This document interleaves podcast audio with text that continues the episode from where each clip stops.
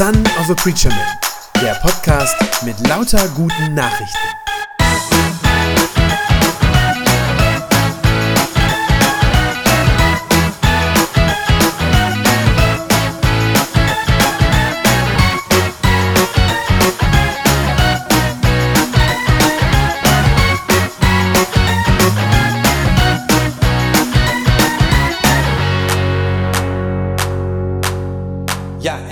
Weiter. Denken vielleicht manche, wir hatten ja eine längere Pause jetzt in unserer Predigtreihe. Wir hatten das Erntedankfest natürlich äh, Anfang Oktober und dann waren erstmal Herbstferien. Und so kommt das, dass es erst heute weitergeht. Aber jetzt ist es soweit. Heute beschäftigen wir uns wieder mit diesem Thema Gottes Waffenrüstung.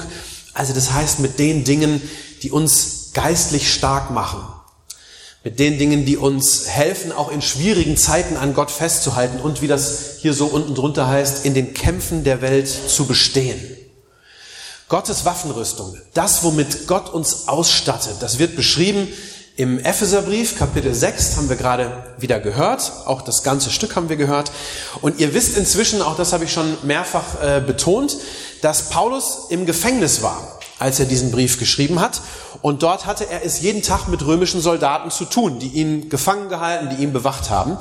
Und er nimmt das, was er da täglich sieht, was er jeden Tag vor Augen hat, nämlich ihre Rüstung, ihre Waffen, das nimmt er als Bild, so als Metapher für unser geistliches Leben als Christen.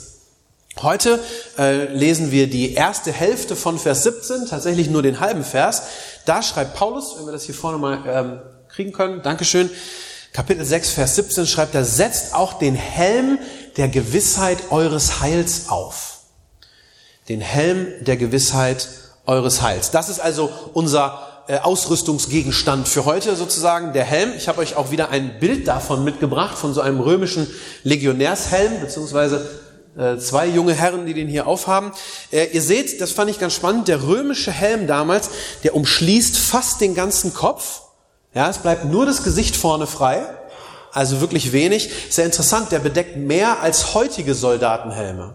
Wenn mal dran denkt, was Soldaten heute tragen, ist tatsächlich weniger als das. Ähm, wofür so ein Helm da ist, ja, das ist euch, glaube ich, allen klar. Den Helm braucht ein Soldat natürlich, um seinen Kopf zu beschützen. Wir hatten in unserer Reihe ja auch schon den Brustpanzer. Äh, der schützt das Herz, also die Gefühle, unseren inneren Menschen, könnte man sagen.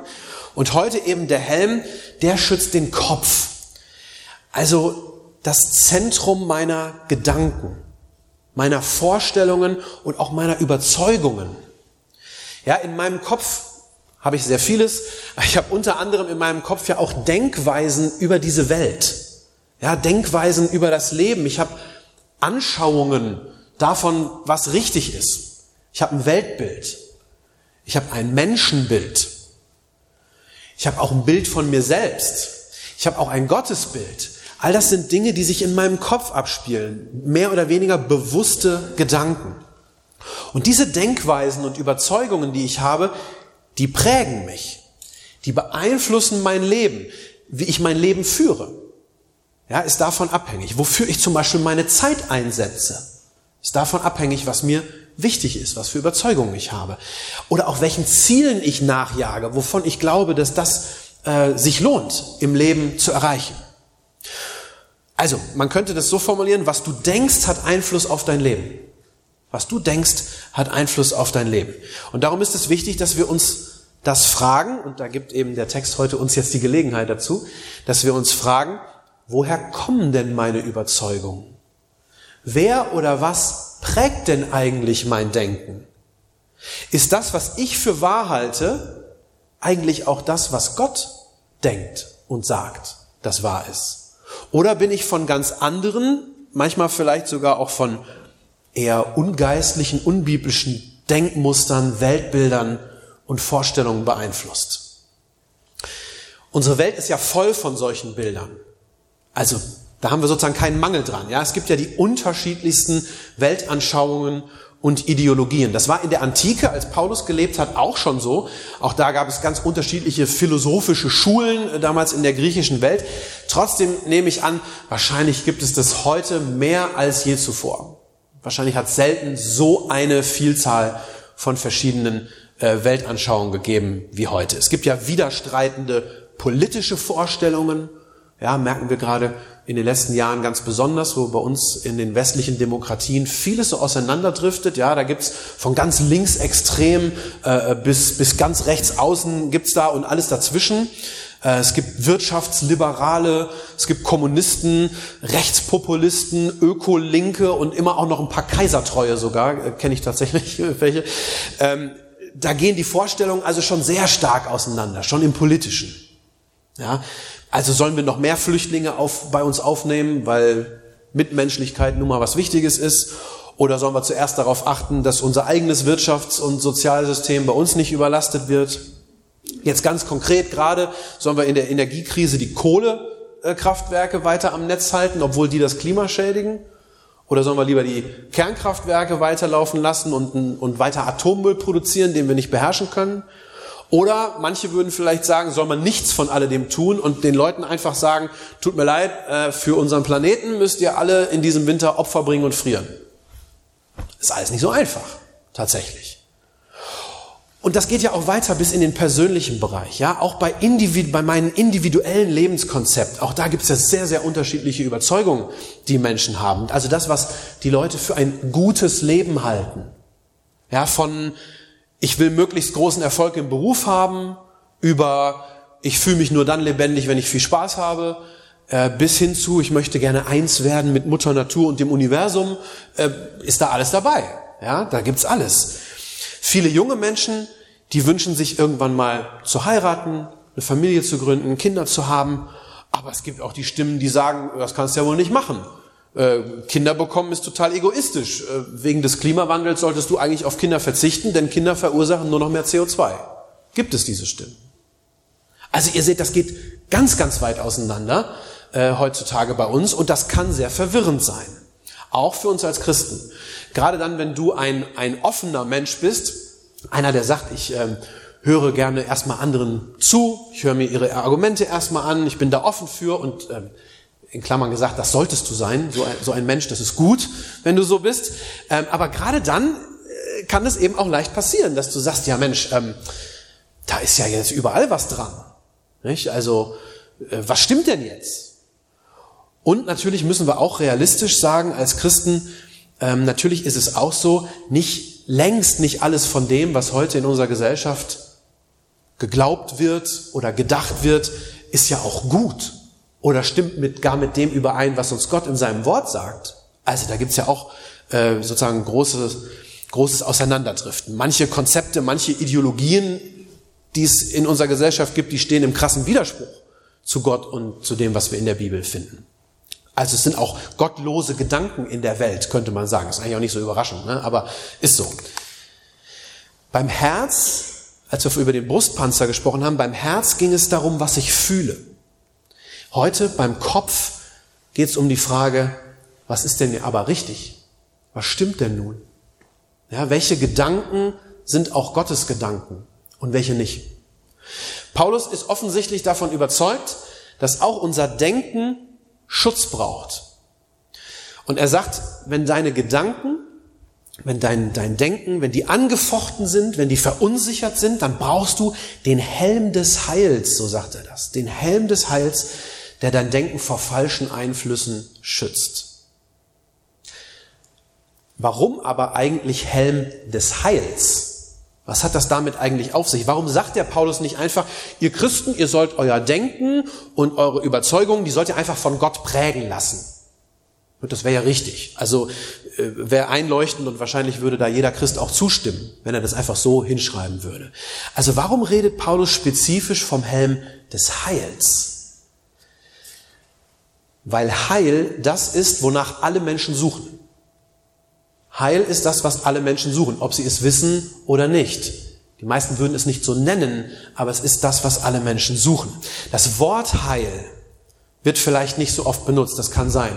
Höchstens noch in so Zusammenhängen wie die britische Premierministerin suchte ihr Heil in der Entlassung ihres Finanzministers. Ja, äh, das meint, dass sie gehofft hat, ihre Karriere damit zu retten und ihre Position. Wir wissen heute, es hat nicht funktioniert. Aber das ist eigentlich auch nicht das, was gemeint ist, wenn die Bibel von Heil redet. Ja, Heil meint dort eigentlich etwas sehr Umfassendes.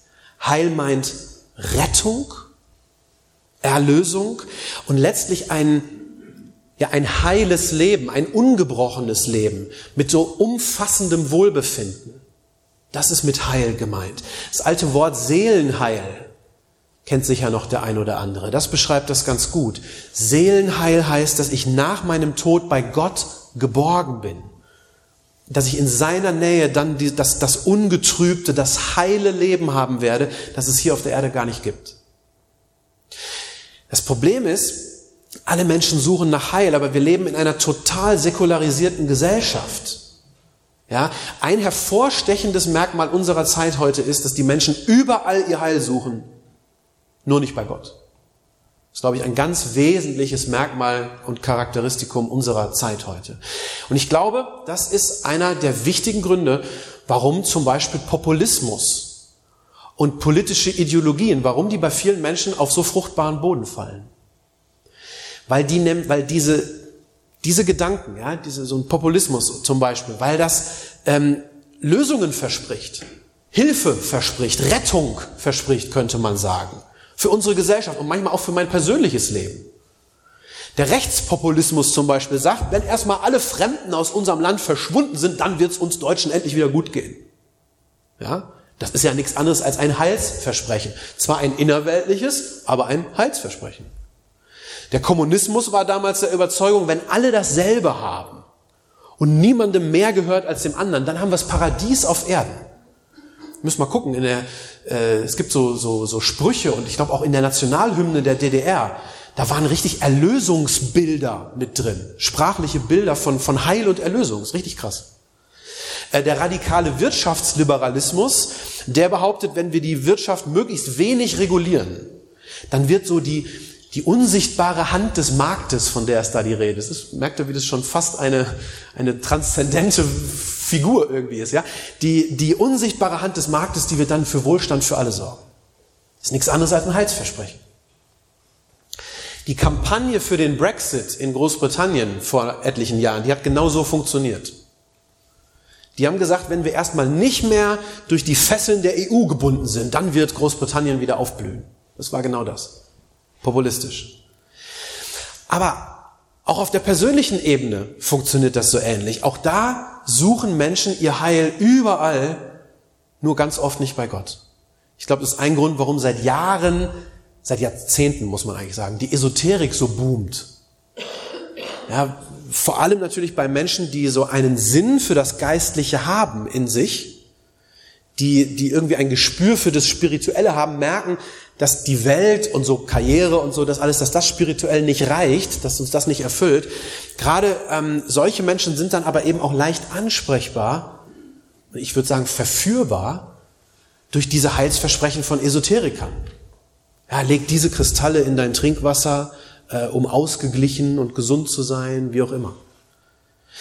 Auch der Trend zur Selbstoptimierung, den es ja gibt bei uns in der Gesellschaft, auch der kommt aus dieser Suche nach Heil, nach Heilung. Ja, iss folgende Dinge in dieser Reihenfolge, dann wird es dir ein völlig neues Körpergefühl geben. Oder richte deinen Schlafrhythmus nach den Mondphasen aus, dann bist du wie neu geboren, wie auch immer. Ich sage nicht, dass man nicht die Dinge machen soll, die einem gut tun. Darum geht's nicht. Weil die Frage ist, erwarte ich daher Hilfe, Rettung, mein Heil sozusagen letztlich. Also davon gibt's ganz, ganz viel. Alle Menschen sehnen sich nach einem ungebrochenen Leben, alle sehnen sich nach Heil. Das ist im großen gesellschaftlichen Zusammenhang so und das ist auch im persönlichen, individuellen Leben des Einzelnen so. Und wer Gott nicht kennt, der kann durch diese Sehnsucht nach Heil ganz leicht verführt werden. In seinem Denken, in seiner Weltanschauung. Die Gefahr ist groß, dass solche Menschen, die Gott nicht kennen, dass die dann falschen Heilsversprechungen Glauben schenken und dem nachlaufen. Und genau dagegen, dass unser Denken auf so eine Weise eingefangen wird oder verdreht wird, dagegen sollen wir uns rüsten, indem wir was machen? Indem wir auf Gottes Heil schauen. Paulus sagt, Gottes Heil soll euer Denken bestimmen. Wusstet ihr, dass die Geschichte die die ganze Bibel über Gott und sein Verhältnis zu uns Menschen erzählt. Also dieser große Bogen in der Bibel, nicht jetzt einzelne Abschnitte, sondern die große Gesamterzählung der Bibel. Wusstet ihr, dass das Heilsgeschichte genannt wird? Heilsgeschichte. Die Bibel erzählt eine Geschichte des Heils.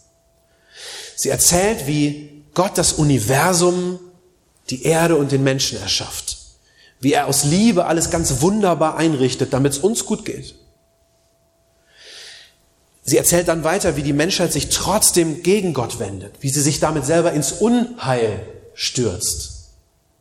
Wie Gott den abtrünnigen Menschen trotz allem immer wieder nachgeht, wie er versucht, sie so ganz sanft, werbend zu gewinnen. Wie er ihnen wieder und wieder Zeichen seiner Liebe schenkt, sein Volk aus der Sklaverei befreit, ihnen ein Land gibt, ihnen einen Neuanfang ermöglicht.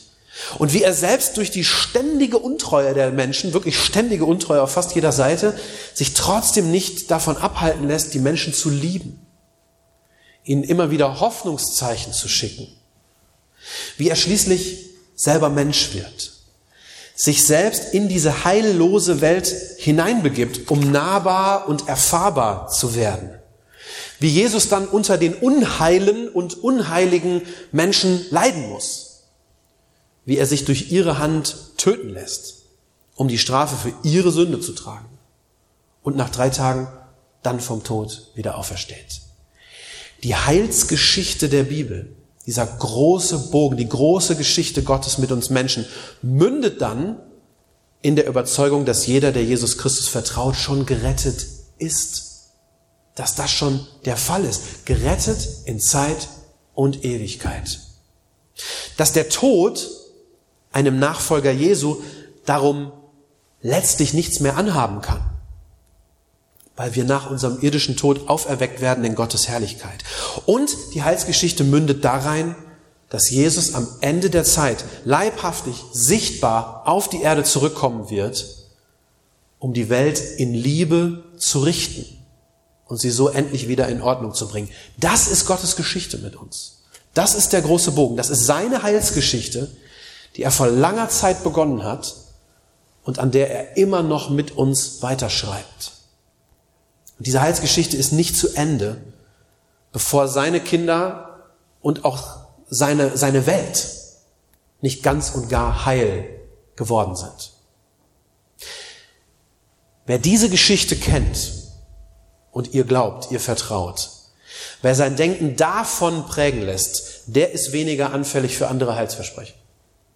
Für diese Heilsversprechen, die am Ende sowieso alle falsch sind. Wenn ich weiß, dass ich zu Gott gehöre, dass ich Teil seiner Heilsgeschichte bin. Ja, und dass alle diese Verheißungen Gottes in der Bibel, dass die auch für mich persönlich gelten, dann brauche ich diese Versprechungen der Welt nicht. Dann komme ich gar nicht auf die Idee, mein Heil in irgendwelchen politischen Ideologien oder in irgendwelchen esoterischen Heilungsmythen zu suchen. Dann weiß ich schlicht, ich bin bei Gott geborgen. Er ist es, der mein Leben heil macht, nicht all das andere. Er ist es. Wenn ich diese von Liebe getriebene Heilsgeschichte Gottes, wenn ich die kenne und weiß, dass ich ein Teil davon bin, ich bin ein Teil dieser Geschichte, dann beeindruckt mich die Welt mit ihren ganzen vorläufigen Problemen nicht mehr so sehr. Zumindest etwas weniger hoffentlich. Wenn ich weiß, worauf unsere Welt zuläuft, worauf aber auch mein persönliches Leben zuläuft, dann kann ich unterscheiden lernen zwischen letzten Dingen und vorletzten Dingen. Das ist für uns Christen eine ganz wichtige Unterscheidung, glaube ich. Ich weiß nicht, ob ihr das schon mal gehört habt. Die vorletzten, die letzten Dinge und die vorletzten Dinge.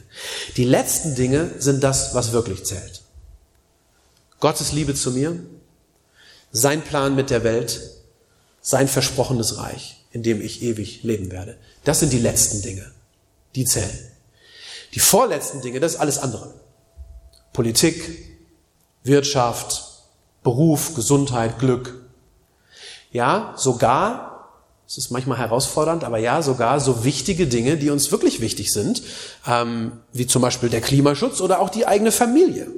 Auch diese Dinge gehören zu den vorletzten Dingen, die irgendwann mal überholt sein werden. Wenn ich Gottes großen Heilsplan kenne, dann weiß ich, dass all das andere nur vorläufig ist. Und dann kann mich das Versprechen, dass angeblich diese Dinge es wären, ja, die mein Leben heil machen, dann kann mich das nicht täuschen. Dann lasse ich mir nicht von linken Ideologen einreden, dass die Menschen angeblich gut sind und dass man nur die sozialen Umstände so ein bisschen verbessern muss, damit die Menschen sich auch so gut verhalten. Nee, sondern ich weiß, wir Menschen, wir sind nicht gut, wir sind oft böse und falsch. Sagt uns Gott in seinem Wort. Ich lasse mir aber umgekehrt auch nicht von rechten Menschen Feinden erzählen, dass ich deshalb Ausländer oder Behinderte oder sonst wen hassen soll. Oder irgendwie als unwertes Leben ansehen oder sowas.